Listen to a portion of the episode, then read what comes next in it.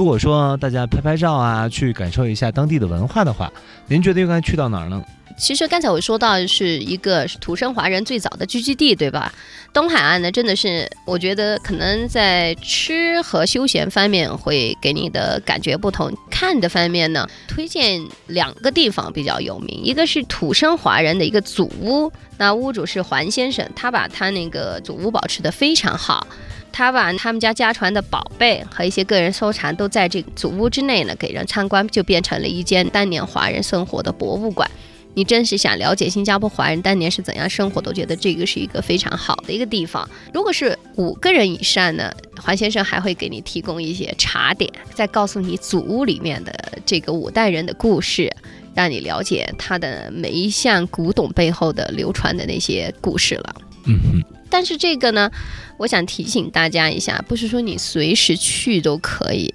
可能你应该提前查一查相关的资讯，去了解一下，需要预约，因为要他本人来讲解，真是需要预约的。那另外一个地方呢，还可以推荐大家到一个叫做娘惹的精品店去，它就是一个卖那个娘惹手工艺品的地方，布置的非常华丽，嗯，就看出这种这个店主是用了非常丰富的心思。店里面有娘惹的衣服、裙子、鞋、首饰都非常精致，而且都是由他的老板娘贝贝亲手制作的。所以可能我觉得就是这个价格也不菲了，但是你不一定要买啊，你可以看看，对不对？对，我们出门旅游都是走走看看，所以我觉得在东海岸的这个是两个不容错过的地方，因为正好就是两种不同的文化带给你的不同的感觉。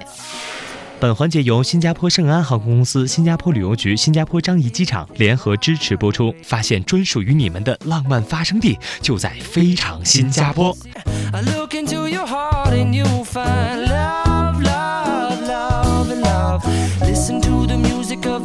People dance and sing. We're just one big family, and it's our God forsaken right to be loved, love, love.